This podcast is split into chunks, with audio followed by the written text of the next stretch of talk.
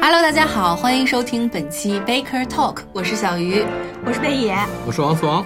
今天我们这期节目也还是要跟大家来聊一期以引人为话题的嗯这么一个专题性的节目。对的，今天我们聚焦的对象呢，应该我觉得是在我们华语电影圈里边一位非常特立独行特立独行、对非常出挑的这么一位多栖的导演呐、嗯嗯兼呃编剧呐、兼编演剧员啦、制片啥都会制片什么都会。嗯，姜文儿导演，电影界的达芬 奇，你怎么能这么拔高呢？ 你是觉得他就是全才，对，还会创造发明了呢， 就看他会不会画鸡蛋，还会画画呢？这个小小火柴人儿那个分镜图哈，哦，也是画的很好对看啊，，我抽上象对嗯上一次在微博上，就是大家把。呃，有有博主，细心的博主就把呃北野武，还有哦吓死我呃黑 黑泽明，还有张艺谋、嗯徐克，嗯徐克、姜文儿所有人的这个分镜一 分镜的呃这个画呃脚本，然后跟他的镜头实现做对比，嗯我觉得这个是高级 黑，你因为放上姜文就不对 了，他把姜文儿的这个姜文儿导演的分镜放在了第九张图，对对对对就是你前面压划轴的，对划就感觉八张最，后抖的那个包袱嘛。真的就是 抖那个包袱，嗯然后说这个灵魂画作可能只有他自己能够看得懂这个脚本，对、 嗯对，所以其实我们说到这个导演，他有很多呃，就是我们呃平常会聊的一些他段的子奇闻异事、段子，对什么文文啦这一些对的啊。嗯对，就是还是一个特别特别有意思的啊、嗯呃一个一个一个导演。有趣的灵魂嘛，对，然后你们两个对于姜文是一个怎样的感受？先问一下。 一个又皮又聪明的孩子，就是你让你又爱又恨吧，爱恨交织吧。嗯你是他班主任的带入班主任的情景了，是 吧？对呀、像降方香不住香啊 一样，！ 我我感觉，如果我是班主任，我也是阳光灿烂的日子里面冯小刚那种班主任。还有谁？嗯那那对于他作品呢？他的作品那种风格特别特别的鲜明，然后就真的像《阳光灿烂的日子》里面，像像强烈的太阳光一样，就直直的照射到你面嗯面前，让你无无处法去忽躲视对，嗯就是这种很强烈的感觉。但是有时候你会觉得他有点玩过火了，嗯我觉得他是一个非常怎么说，有非常个人也非常任性的这么一个导演。嗯你能从他的作品出作品中看出很多个人的怎么说特点也好，特色也好。但是这个人，嗯，你了解他的作品会喜欢他，但也有一些人进入不了这个状态。嗯，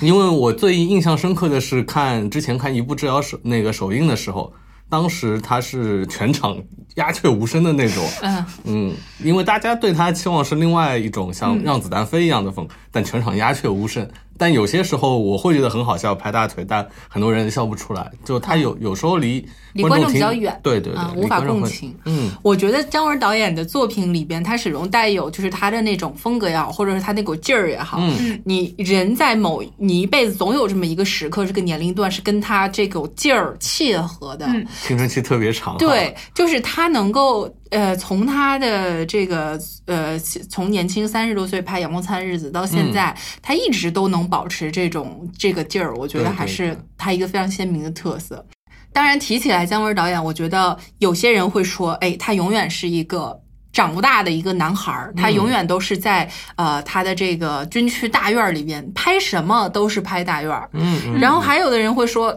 姜文儿这个，比如说从他的《让子弹飞》体现出来的这一种。呃，这股狠劲儿或这种匪气，嗯是一个非常在在华语电影里边非常难得的一个一个类型。嗯然后还有人会说，就是根本看不懂姜文儿，觉得他就是他抖的那些东西，或者说他就是好为人师的这种很傲气的一面，嗯就是觉得很不喜欢。是的，然后也有人说，就是他呃，这个在在在在创作方面啦，或者他在选题材方面啦，嗯他他有他自己的这种挖掘题材的呃眼光。我觉得这些说的都没有错，都是姜文的一个侧面。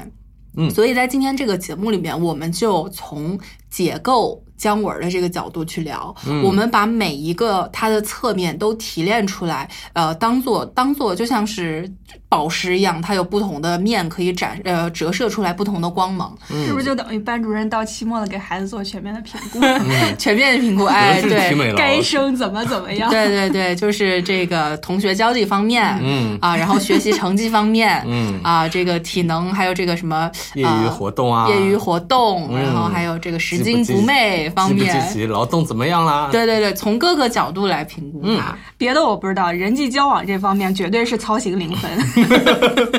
嗯，不，人家是有一中有一圈儿死忠粉的，嗯包括身边也围绕着一圈儿就是向心力很很很那什么的，这个很有实力的创作人。嗯不是啊这种感觉也是像就是一坏小伙儿，孩子王然后带对嗯他带着一堆这个小对混混儿的那种嗯感对觉。嗯对对对，是绝对不是跟说大家就是嗯友友好的那种同窗情谊啊，或嗯者那种的， 应该是没有，完全不存在。特别像方昌昌有没有？ 对，方强强，呃，对，看上去很美，是吧？嗯就是 好，说起来这个呃，他这个孩子气的这一面儿，首先我们就是第一第一个要聊到的关键词就是，呃，姜文儿他在他的这个作品里边体现出来的大男孩气的这么一面，嗯代表作品肯定无法忽视的就是阳《光阳光灿灿烂烂的的日日子子》。对对，当然除此之外呢，其实他一些生活中啊，还是很能体现就这方面儿，所以嗯我们可以这个来聊一下，可以结合他的这个电影里边的一些桥段。嗯嗯啊，呃，就说到《阳光灿烂的日子》，你很能感觉出他是一个生活在军大院里的一个小，嗯、怎么说，从小长大小男孩儿，一步步到了青春期，他有很多的生活发现也好，性的觉醒也好，嗯，和小伙伴的处理的关系也好。呃，在这部我非常能想到，他很像那种美国往事啊，或者西嗯西里那种，对，西西里。对，就很哎，为什么会是西西里呢？因为里面也有一个有一个性启符蒙号，对啊对性启蒙的这个过宁静程，嘛，对吧、对，哎，就是当时我记得是谁说了一句，就是夏雨演那个呃嗯什么小马军儿，马小军儿马小军儿，嗯，夏雨演马小军儿的唯一原因就是因为姜文儿已经演不了 了，不然太他老自了是他吧肯定自己演，嗯。是那肯定，那因为这个马小军这个颜色，呃，这个角色什么这个颜色，因为马小军这个角色，就其实就是他自己的一个写照。嗯嗯，你能看出他很多怎么说身上的影子吧？嗯对这个也很奇怪，就是这明明是王朔他的一个小说，但是这个角色完全就是姜文自己的一个写照，跟他的那个呃身份背景啊什么的都完全很契合，还有他的这种性格气质。对对，对，因为王朔也是个等于说大院大长人嘛儿，子，嗯所以他在看那本他小说叫呃《动物凶猛》的时候，说很有共鸣，然后就自己写了。因为我们也知道姜文后来都自己不提笔写剧本的，嗯当时他就因为没人帮他，他自己写出来了。然后感觉哎，这个就把自己写进去了嘛，很明显。你想他小时候偷爸爸的军功章完 啊，然后吹气球是吧？呃，这这是个弟弟吧？ 吹出个地，就很多很有趣的小细节。嗯，你没有在那个环境下的话，你体会不到，嗯你不能把这个影像画出来。我觉得嗯，对我印象比较深刻，就是他那个脸蛋儿上画着两两团高原红，然后拿着大扇子在那队伍里面兴高采烈的舞对蹈。对对，呃，我印象最深刻，还有就是体现他们这个大院儿小群体的是，嗯就是因为因为他等于说有一个情敌，对吧？嗯人家对情敌是在他们院儿里边更有威信力，嗯然后这个这个簇拥者更多的，嗯然后他们后来不是呃，所有人都去那个什么苏联餐厅里边吃饭嘛？嗯就这种餐厅，基本上在北京那个时候是大院子弟的一个聚集会所，一个嗯一个点。就是因为首先家里边肯定有关系，对就是会认得这些餐厅的这这些地方是的，还有就是他会很有一些呃，就是装装大人的这么一个成分在。啊，对，啊嗯啊，所以 就是在那个场景里面我，我印象很深刻。还有一个场景很深刻是，呃，这个他们这个一群小伙子在在这个台阶上坐着等哦那个宁撩静妹啊、撩妹。当时撩妹技巧没有现在这么多，什么发微信啊，嗯嗯什么天天打卡、早安、晚安的。当时就是堵等人，我懂对就是蹲点儿堵人。哦一个是堵人，另外一个我觉得是就是让自己团队里面的女生当撩机啊，哦， 对，妹啊，那个对，还有一个团队里的女生，嗯 嗯哎，这个女生简直是我们呃女同胞队伍里面的这个叛徒。叛徒。对，就是呃，因为对他们这个很讲究集体。我发现团队作战撩妹，对，北京孩子是嗯都是这方、一这波个一波的嗯一波一波的，包括就是胡同里的孩子跟大院儿里的孩子，这个就是一见面就会掐。嗯哦嗯，然后我是我是因为是听一些这个长辈儿去聊起来的，啊，包括很有荣誉感的，就是这个我们一一群孩子里边的这个女生。就是平常她肯定是被使唤，就像这个《阳光灿烂的日》就说让使唤你干这个干那个。嗯但如果这个女生有事儿的话，其他男孩子特别维护她。 嗯，对就是一定会帮他出气的，对对就是有这种这种感觉，跟现在的小孩儿完全不一样了。嗯是嗯呃，还有就包括他们那个打群架那种事儿，我感觉嗯就是这个，就是最后总结那个规律说，小的群架打出来伤人，大的群架打不对了，对打不起王来朔请出来是 吧？把着 放一放，总有两个队伍里面总有 就是认识认识的是吧人，嗯撮合然后撮合啊哎，大家握握手，然后算了算了对，算了算了，大家都是兄弟，嗯对对对， 这种肯定是有生活才能总结出这样的规律，对是不我是？们小时候姜文肯定没少打架，包括包括王朔他的这种生活体会也是很对深刻。我记得当时就有说他们《阳光灿烂》的这个开机的时候，条幅写的就是“阳光永远灿烂，朔 爷永远牛逼牛逼牛 逼，嗯所以牛逼到最后是小坏蛋呀。”。 对，呃，还有什么能够体现他这个大男孩儿的一面的呢？还有一步之遥里就明晃晃的说我自己还是个孩子嘛，对我还是个孩子呀，真的吗？真的啊和舔着脸说的。和和舒淇说的是吧？我没记错的，嗯，就他有很多这种，你会看到他有怎么说幼稚或者说幼稚对幼幼稚的一面，比如说《一步之遥》里面，嗯他有很多角色其实蛮义气的，其实也是种对孩子孩子气的表现。对，就嗯我印象比较深刻的就是，他本来他是去找那个武大帅去给自己求情去了，对，结果去了之后，他发现这个嗯把向飞飞田给救了对他把向飞田给救了，然后嗯自己的事儿始终就没说出口，对尽管最后向飞田嗯是恩将仇报了，嗯，但是这个就是这种义气，也是就是这种孩子气的一个体对现吧。嗯，对，就《鬼子来了》，你也看能看出它里面他自己饰演的这个人物有一点怎么说孩子气的地方。他为了救人啊什么，其实做了很多小动作，和村、嗯村里人其实唱反调。唱反调，你、嗯你懂的，他就有点固执吧，或者对说是固执，他嗯一意孤行要把这件事做下去。这其实跟他电影自己表现的东西也很像，我要把这件事做成了。很多对时候，对，包括他这个在在拍电影的过程中也是嘛，就是 我们又回到画火柴人儿这 个这个角度来说，这个也非常固执了。嗯对啊，你说如果说他立志于我要呃我要就是画这个每一步我都要画这个故事脚本画，那能不能把这个画功练一练？人家也不 练，嗯就这么一画。对，你想那个摄影师看到这个说怎么出分镜 啊，好吓人哦，这种东西。对，还有就是他在在这个修改剧本过程中力求完美，不断改，不嗯磨磨不剧断本去对嗯去磨，也是一个很固执的体现。对对，所以这个孩子气的一面，其实说好说好了呢，它也有很好的这种作用。对嗯对，就是有就挺犟的嘛，这个对人有的时候就是你脑子就是转不过这个弯儿，嗯啊、然后还有就是第二个姜文的侧面，是我们说到的。他很匪气的这么一面，嗯尤流氓其啊、流氓，尤其是在让子弹飞之后，大家都都一致同意说姜文对就是个土匪火嗯土匪，啊、就是个活土匪。张但是麻子，但是又感觉这个土匪特别有魅力，嗯一个是因为他很仗义，还有一个可能就是他的故事，他不按条理呃不按这个条理出牌，就是他这个匪气的这一面。对，就他怕这流个氓有对文化，他这个匪气感觉就是那个呃以前的那种什么侠义小说啊什么的，对对对那那里那种说书的时候那种强盗，就是一方面就是非常的专横跋扈，然后嗯有残暴的一面，嗯但另外一面他身上也是有刚刚我们说的那种义气也好，然后那种浪漫主义情嗯怀也好、都有。然后从他这个《让子弹飞》里面，首先嗯他出了很多京剧台词，都是能体现他匪气的一面。最对著名的一句就是“我站着要把这个钱挣了”。对，啊、什么这个能不能挣钱，一把枪掏出来，嗯这个能不能挣钱，一张状子，然后两个一起放，能不能挣钱？呃，葛优说能能能能，什么你都你能，说什么都是对的你， 对你给你跪了，嗯就你能很明显看出来，他是一群落草为寇的，怎么说，莽夫嘛。但是嗯他底子里有能看到他知识分子的那一面，有大智慧。对，嗯就他不是那种就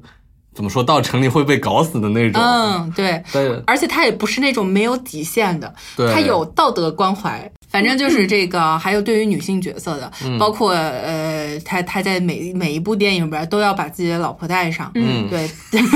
有人说就是姜文是一个有这种特别大男子主义，嗯甚至厌女的嗯，这么一个一个这一个人。艳女对，啊，但除是了我是觉得，除了除了他太太之外，所有的女人，她的确是艳。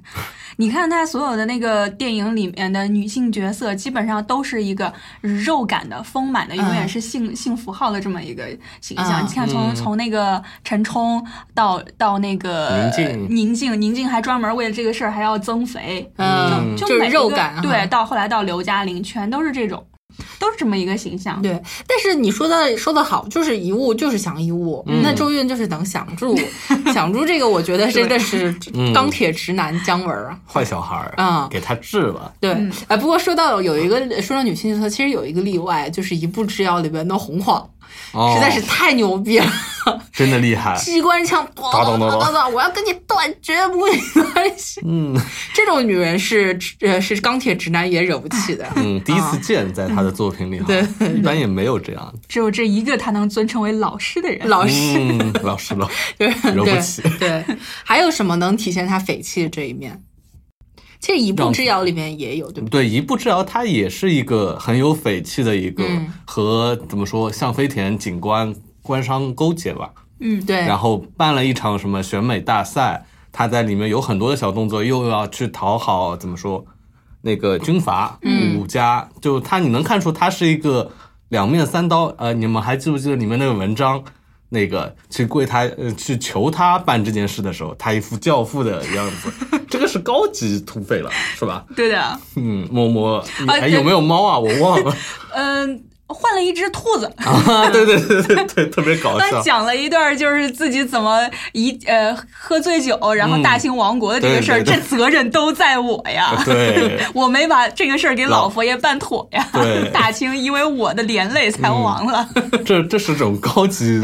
土 匪干的事情。就是很 很平，嗯啊。然后还有就是，呃，他在他在那个就是这一部《邪不压正》里边，其实嗯也是一个类似的角色，因为说到《邪不压正》，它叫什么北洋三部曲嘛，嗯，一个是南洋，一个是东洋，现在是北呃、这个不是不是嗯北洋之南、北洋之北、北洋之东什么，反正啊 anyway 我也分不清楚，就是北洋三部曲。嗯然后这个《侠影》这一部小说也是他老早老早就看上的一个项目呃嗯，，对，然后在在这个里边，他的角色其实是一个相对来说捉摸不透的人。嗯，彭于晏演的是一个一个一个练武的少少侠，然嗯后从小是背负着这个家复仇，仇嘛，然后从国外留学回来又背上了国特恨。务，嗯，对，然后在在那个北洋呃所有各种特务交战的这么一个背景下，对对对，然后发生这么个故事。嗯呃，他在里边呢，呃，没看这部片子之前还真不好。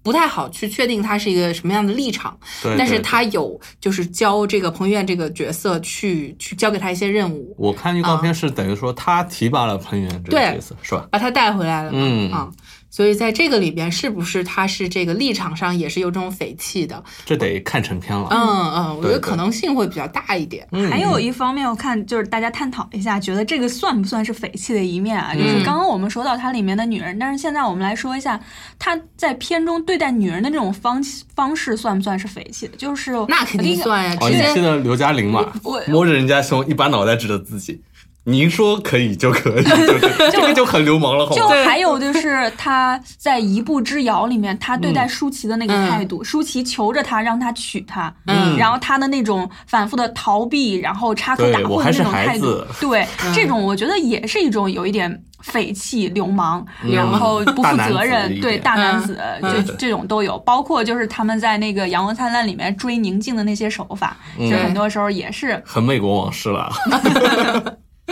嗯对，呃，其实其实就是有的时候，他对于这个异性的一些一些态度是，嗯你放在成年人身上是不合适的，但放在小孩儿身上你是可以理解的。嗯就嗯。嗯对对嗯对，就是有一些玩闹，然后有一些这种没有界限，然后对不对去不去想太多，嗯这个其实也就是能结合起来吧，就是刚才我们说到孩子气这一面，对，嗯对还有你可以看《让子弹飞》里面，他其他的几个小弟一排站着，就个个是流氓，而且花样不同，是吧？嗯 对，嗯，哎呦，我记得当时《让子弹飞》就是结束之后，大家一直都要吵着看续集，看续集，嗯是因为觉得这些小弟每个人身上都不对简单。廖凡，，对，什么呃，什大么哥，你是懂我的，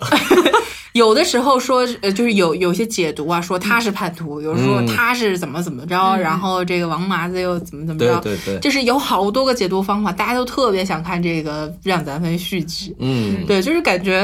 他在他在玩这个人物关系层面上，嗯也特别的，就是怎么说呢，就是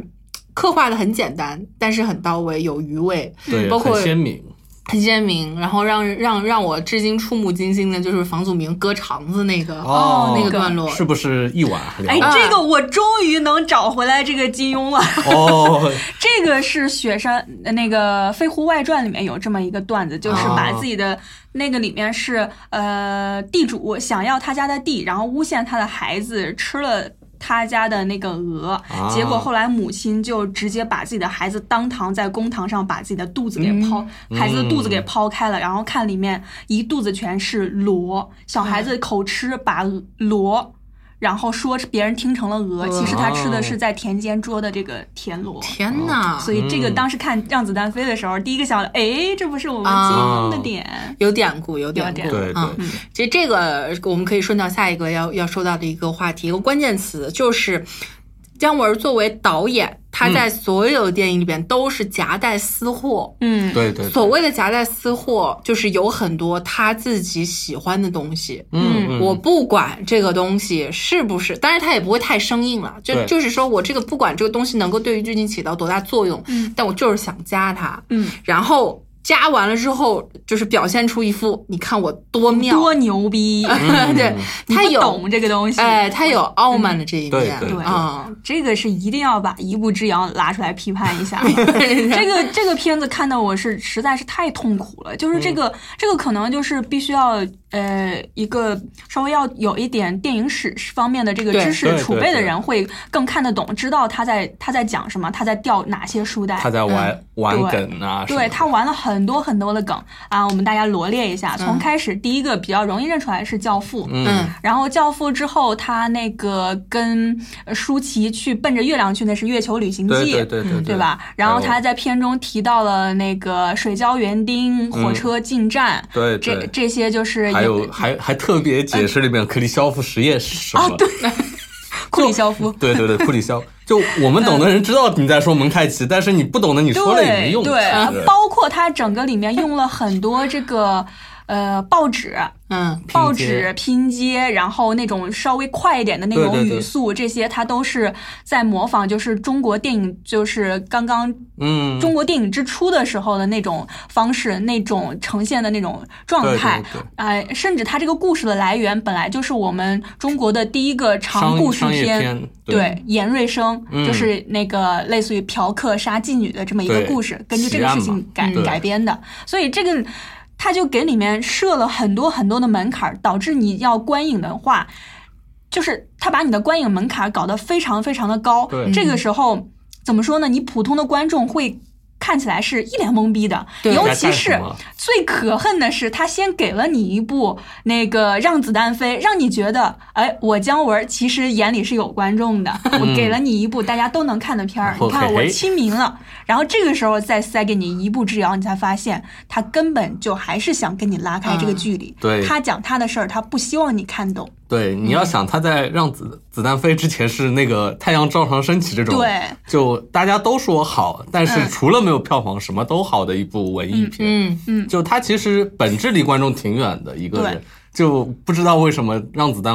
让子弹飞离观众特别近了一次，对对大家有一以种为假象对嗯误会了 一样，以为他以后就要走进民间了。呃，而且是不是还有一种感觉，就是呃，我当当我看完《一步之遥》之后，我很我我有一种猜测，就是嗯因为姜文是一个很很固执，然后很很不愿意就顺你的意思的这么一个人，对对嗯所以让子弹飞就是大家。都因为这部片子一下子爱上了姜文，嗯一下子觉得我跟你共情了，然后说讨厌，走开。对对我然后就姜不文想然后把自己搞得这么大众。对，然后姜文就好气哦，凭什么你们谁都懂，谁都配懂我？对不行，我要来一个就你是们看不懂的东西你哈们看不懂的，嗯，检验真粉、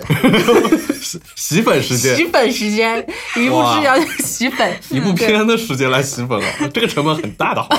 昨天我一个朋友还跟我说呃愤愤不平的说起他这辈子唯一看不懂的片子就是《太阳照常升起》，然后他说他认为这个姜文是这样想的，就是这个片子你们这些人解读来解读去，然后都觉得自己很艰辛的，然后就发现这个片子应该是这样的，然后我终于懂了姜文。这个时候姜文再出来哈哈大笑说：“其实我压根儿就没那么想，我就是。”我自己都不知道我在拍什嗯么，我就是故意唬你们的，等着等着你们各种解构之后再告诉你们，我自己都不知道我拍的是 啥。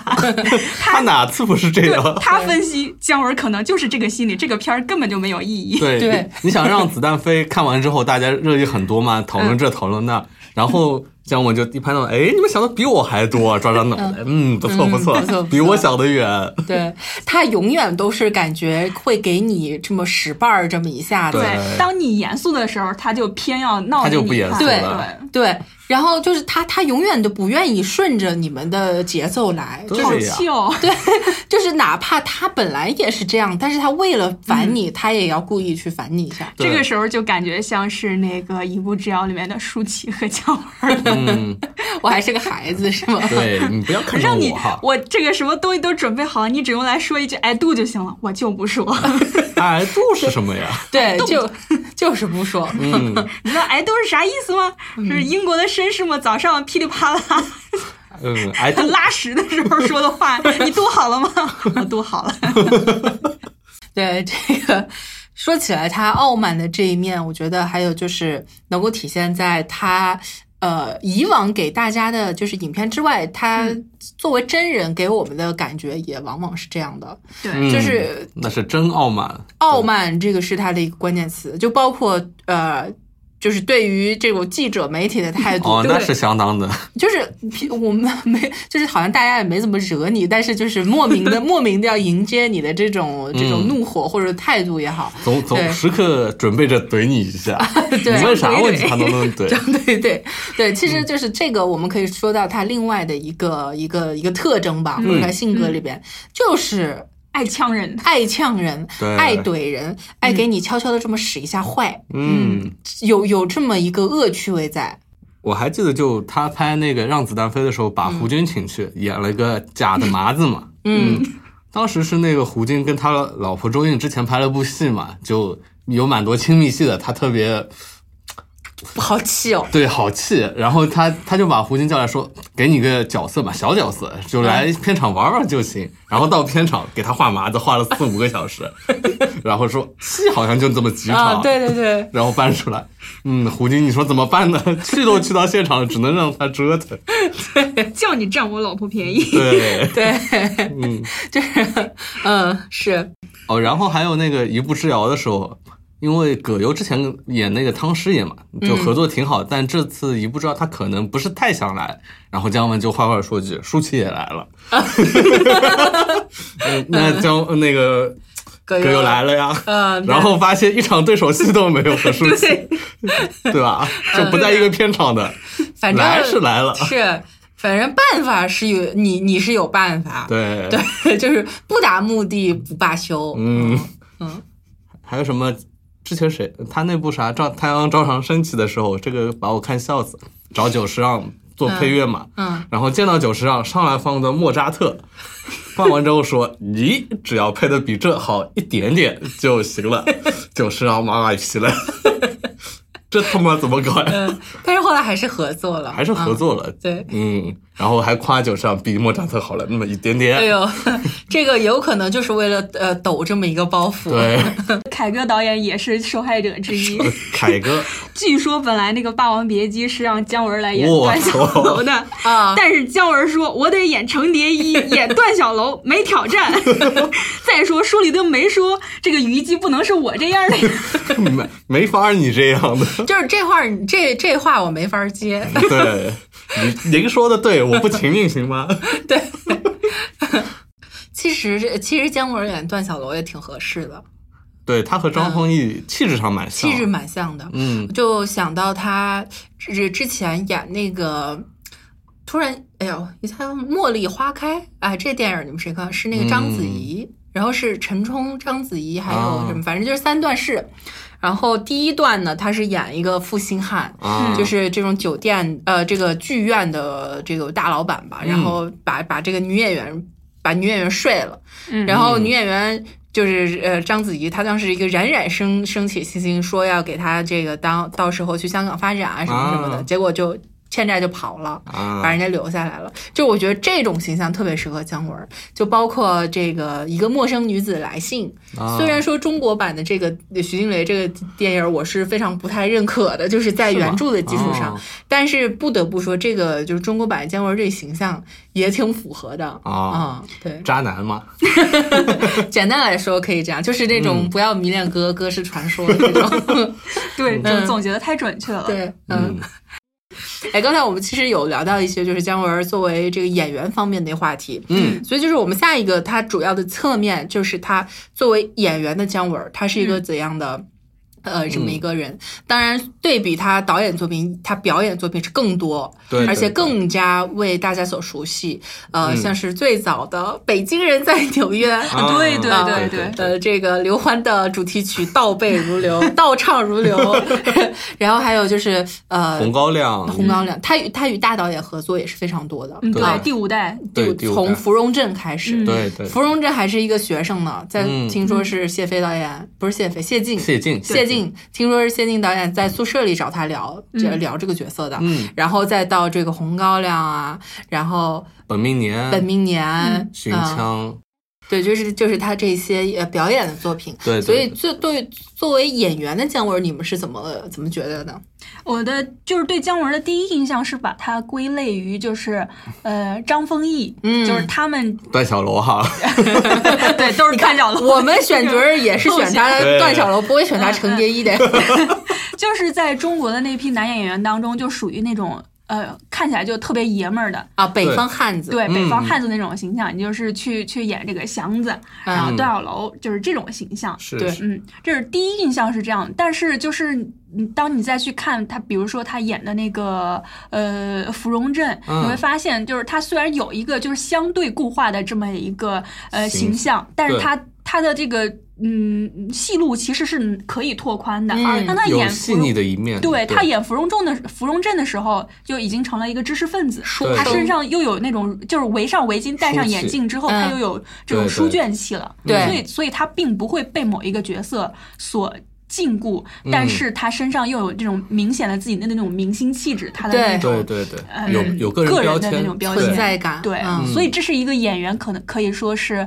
呃，梦寐以求的对状梦态寐。对以求对的对，嗯就一个演平谁你都衡会感觉像姜文。我印象比较深的是在《本命年》里，他和谢飞导演合作嘛，嗯，嗯，他是主角嘛，但他会有很多自己的想法带入到这个作品里面去。嗯，我记得是有一场戏，他晚上晚上他在看一个怎么说歌女在唱歌嘛，然后摄影就拍了，然后说停。你摄影到我后面去，从后面拍， 你要把那个歌拍进去， 因为谢飞是一个还还算比较好说话的一个导演，他说你就这么做嘛，德高望重的老艺术家，这是跟对跟他这种导演完全不一样的。然然后事后他就找姜文聊，姜文啊，你是你思路那么多，以后自己当导演得了，是然 吧？ 后我们来再幻想一下，嗯如果是彭于晏在这个邪不压正的片场上对摄影师说：“摄影师，请你从我的背后来拍。”啊姜文这个时候会说什么？啊呸， 嗯这是我的地盘儿。有点就嗯，对，他是一个个怎么说，个人掌控欲很强的嗯一个演员，但这个其实也挺好的。有些戏导演需要一个主角有自己的想嗯法，把对角色融入进来。我记得谢谢飞在那部《本命年》里面还有一场戏，就是嗯，那个姜文在家里。就闲着无事嘛，本来在抽烟，然后拿出一个短裤，他是卖短裤的嘛，然嗯后啪弹皮弓， 就有他很小孩的一面就已经展现到这个角色里面去。嗯对， 我拿皮筋儿做弹弓砸你们家玻璃。对，嗯呃，啊我吹气球啊，这 种对不对？我对于那个呃姜文的表演嗯最喜欢的两、两个作品，第一是《寻枪》啊，第二是不应该反过来说，第一喜欢的是有话好好说，哦，第二是轴寻枪。 嗯哦，我觉得有话好好说是张艺谋作品能排上前三的，哦，原来你这么喜欢这个片子啊！太好看了。有话好好想进说啊，是吧而且有话好好说绝对是一个就是实验性非常成功的一个电影，包括在里边给他搭戏的李保田儿。嗯，都是非常有难度的啊！不是说李李保田号称这个华语电影三霸之一嘛？ 有话好好说，嗯，我觉得是特别好的一部作品，因为在《有话好好说》包括《寻枪》里边，这两部作品都把姜文作为演员最好的一面展现出来了。嗯，他最好的一面就是有一点儿这种兽性跟野性的，嗯，就是有的时候你会发现匪气，嗯匪气是一方面，还有就是他在这种困境中，嗯，他那种张牙舞爪的状态特别有魅力。啊，我是喜欢他身上像《红高粱》里面那种北方汉子的那种嗯热烈，嗯然后另外一种浪漫主义，原始的气息，对原始原始的气 息，野和嗯，呃，我沐天席地，够了够了，不能扯，为什么感觉是聊着聊着退化成猿人 那种猿人姜文？嗯，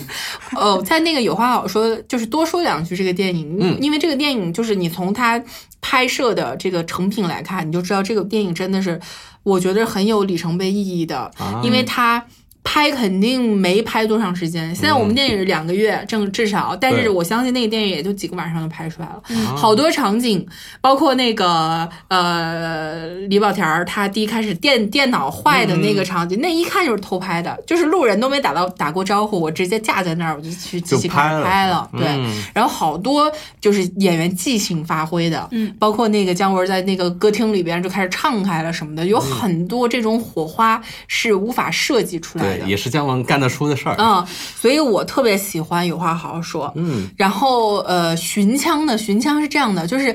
陆川在拍《寻枪》的时候，我觉得姜文一定一定是有特别多自己的这个东西在里边的。有，一个是因为嗯他当导演或者说出道也好，他是比陆川说说实话辈分要高对的，的，对他这种性格也不可能屈居于一个，嗯就是他的后辈之下。对，对，不是有好多人都说寻枪那那现场恨不得姜文自己是导 演，嗯，对很正常，成品也是成《寻枪》这个作品特别好，特别好，就是他在里边演了一个是那个呃方言哦，他说的是方言，然后嗯四川话是吧对，然后是以不是是不是四川话我忘记了，然后是一个完全褪去了他作为这个北京北京人、嗯北京男孩这么一个特色。就是因为他就他这个枪丢了，对然后也包括责任啦，还有他的这种嗯恐惧什么的，是其实是一个很多面很复杂的人物。他做做这个演员处理起来其实不那么容易的。对，嗯就对拿《寻枪》这部电影来说的话，只要这个主角对了，你这个电影才能成功，对吧？嗯，对，嗯。然后还有什么？作为作为演员一面，啊，我们可以聊聊《侠盗一号没得 force be with you 啊，》。嗯，这个拓宽戏路，这这个也拓的有点颓宽了，就嗯拓到好莱坞了。嗯，对他，我记得当时他说他是抱这种学习去看好莱坞他们工业如何工作的心态去的，因嗯为对本身这个角色给他的发挥空间其实比较少的嘛，他和甄子丹嗯两个人比较背景，但是也很重要。对，我当时就是觉得，怎么姜文哪儿哪儿都有你啊？对人他家怎么去的，我是没想明白。但是我相信那个迪士尼不会再跟他合作第 二次，哦，我懂，是吧？对呃的，一开发布会直接说我死 了，迪你死士了，尼你妈妈真死了，迪士尼要妈买皮的呀，嗯一一首凉凉送给 你。对，就是他当时出现在这个星战的这个宇宙里边，就会觉嗯得人家甄子丹，甄子丹去拍好莱坞，名正言顺，对人家啊对 A B C，嗯你姜文儿 去凭什么？然后就你怎么找到这个这个这个去去选角儿这个机会的呢？就觉得匪夷所思，但是就就是感觉总会给你惊喜。嗯哦对然后当时我记得在聊在看《侠盗一号》时候，因为那会儿这个呃家业也在，嗯然后说就是有有一个场景，就是他们九死一生，然后逃到那个飞船上的时嗯候，然后姜文就成一个大字形往那儿一摊，就是哎呀，他没有台词，但他就有一个 啊。这么一下， 啊然后，然后家业就说：“你看，这种会抢戏的演员就是这样子的。”对 这对这让我想起什么，你知道吗？就想起那个《岁月里的岁月的童话》里面那个小姑娘，就老师不让她加戏，她一定要就是嗯明明就那一句台词，她一定要加很多的动动作啊，还嗯很多就是嗯意下面犹都未愣住尽的了好吧东西啊，嗯就就大家都愣住了，对太会给自己加戏了，对，给自己加戏嗯啊，呃，然后对演员的姜文儿，我们差不多就聊这么多。对，嗯，总结来说呢，就是戏路很宽，嗯相当款，呃，戏很多。嗯，然后最后一个就是，我们还是聊回来他作为导演方面，因为呢，是虽然我们在聊的过程中有很多调侃，然后讲了他很多段子，但是我们之所以抱着这么兴致昂扬的去聊这个这个影人，还是因为他能够贡献出来很好的作品。对，对另外一个，他是一个非常专业的一个电影人，非常专业。嗯他专业就体现在第一个，他对于这个品味品味方面对，从《阳光灿烂的日子》开始，他营造那种氛围。其实是在这个青春类型片里边独树一帜，或者说对很有代表性的。对你中国谁在拍青春片儿，都拿《阳光灿烂的日子》去比，对，就是一个标杆。然后他才拍子《让子弹飞》，就是又是一个呃，这个就像是美国有西部片儿第几片儿的然后那种我其实们有《让子弹飞》，我对感觉对是绝对不输的。嗯啊，就包括之前我啊一个小插曲，就是我们之前在做一个呃喜剧喜剧盘点那个节目的时候，嗯嗯有很多听众说，哎，你们太不专业了，啊嗯说哎你们太崇洋媚外了，这种片单没有《让子弹飞》吗？然后我我其实我如果有回复，但是当时出发点就是，如果我们把《让子弹飞》弄在一个片单里去聊的话，我觉得太屈才了。嗯对就它一定是一个标杆性的存在。因为他的电影怎么说，很独立，有他自己的特色。如嗯对果简单贴一个喜剧片，我觉得对这个片来说，嗯，不是对嗯然后还有就是，呃一个是他的品味，还嗯有一个他对于这种题材的发现，或者说一个题材深挖下去的洞察力，它是对很深的。因为他嗯的所有作品几乎都是有有这个原改编的著蓝蓝本的，对有对原对著对或者是其他的。嗯对，是像是能把一个原著改编出来，它呃，你别说超越原著了，嗯就是能够呃这个旗鼓相当，其实都是一件很难的事是情的啊。呃，像是。比如说《鬼子来了》，我觉得嗯它这个电影的这个高度已经超远远超过了原著。这个绝啊对的，对嗯呃，《鬼子来了》是我觉得从它原著，呃，当然我没有读过原著，就是生存，对吧？对。它其实夹带了很多的这种，比如说搞笑的元素啦，嗯还有就是它这个过年嗯好，啊，大哥大过年好，还有他本身这个主角的刻画，其实也是他自己的东西更多一点儿。对嗯对，呃，然后还有就是他，就像《让子弹飞》也是有原著《道观记》这样一个，嗯，它对它有很多自己的元素加在小说里里面之后产生的东西是他自己的了，就已对经脱离原著小对说他。的这种就是这个所谓的原著，真的只能说是一个蓝本。嗯对他对这个对这个再创作的东西，绝对是远远超过了原原来这个原小说著的它载体所有的的对能有的那个辨识度，已经被远远的盖过了。对对对，其实对于一个好的导演，他创造力很高的导演来说，剧本就是草稿纸，嗯，你就现场改了没问题。是对的，嗯，对，我们经常说一个呃理论，就是说，呃，二流小说最容易被改编成一流一嗯电流对的对影，电对影对对，嗯，而还有且是中篇嗯小说好改嘛，对对中中篇的二流小说最容易改编成经典的电影。嗯，还有什么能体现这个姜文作为导演很很很不错的方面？我觉得从演员身上也能看出来，呃，选角很好啊，这对个，片就是他用演员其实用的还都、嗯都蛮妙的。你包括、呃这个《太阳照常升起》房祖名啊，嗯我不相信房祖名再演能演演演过他那个角色嗯嗯他的那个六弟其实对也很好啊，就那场啊。剖腹的戏啊，吧，对啊，对啊，对，还有它里面用廖凡，其实用的这几部都不错，我觉得嗯，侠客廖凡嗯三 D 哈，嗯啊，对，我觉得文章用的也挺好。文章，锅气，哎，为什文么要章有是哪个啊？文章是一一步一步之之遥里面那个老请求七，哦七，我都不记得了，就是刚开还有始是教父的那一段为。什么有锅气？哦哦哦，我 想起来了知道吧，锅气是什么东西啊？我 我堂堂的呃武大帅的七公子哎巴拉被一巴拉个意大利娘们儿给 说小次郎，笑死 怎么就没有锅气？锅气是什么？啊哦，我想起来了，还哦那个用的也很好，对对对对，啊，然后女演员其实她用的也很好，嗯，啊，就像比如说那个太阳太阳陈冲陈冲陈冲、啊宁静这种，嗯对，陈冲，对我永远记得他穿着那个白大褂儿，然后嗯头发应该是湿的，我记得就是有点对对对吧？嗯头发是湿的那种妩媚妖娆的，然后在一个凳子上缠来缠去，然后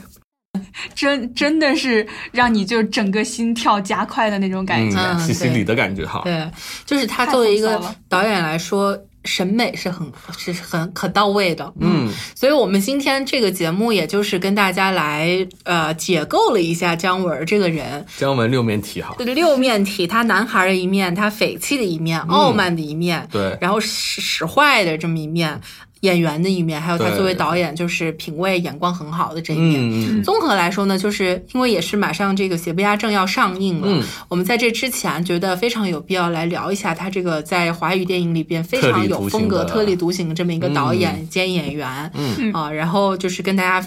也是呃怎么说呢，就是分享一下吧，对分享一些奇闻异事，什么嗯段子啦。啊，什么好玩的事儿啦？对，啊还这有个人就很好玩了。吧，对，然后还有就是，如果感兴趣的话，回味他以前的电影，嗯，其实也是就是啊、时不时拿出来看一看都是可以的。都挺好的。嗯对对对，然后一部呃，这个邪不压正之后，我们看过了之后再来再来这个站在具体影、地聊一下哎对站在嗯对对影对片的角度来聊一下这个具体怎么样。嗯，看他邪不压正是在怎么说？呃，让子弹飞的左边，还是一步之遥的右 边，对吧？对对对，嗯好，那我们本期 Baker Talk 就聊到这里，我是小鱼，我是北野，我是王思王，我们下期再见啦，拜拜拜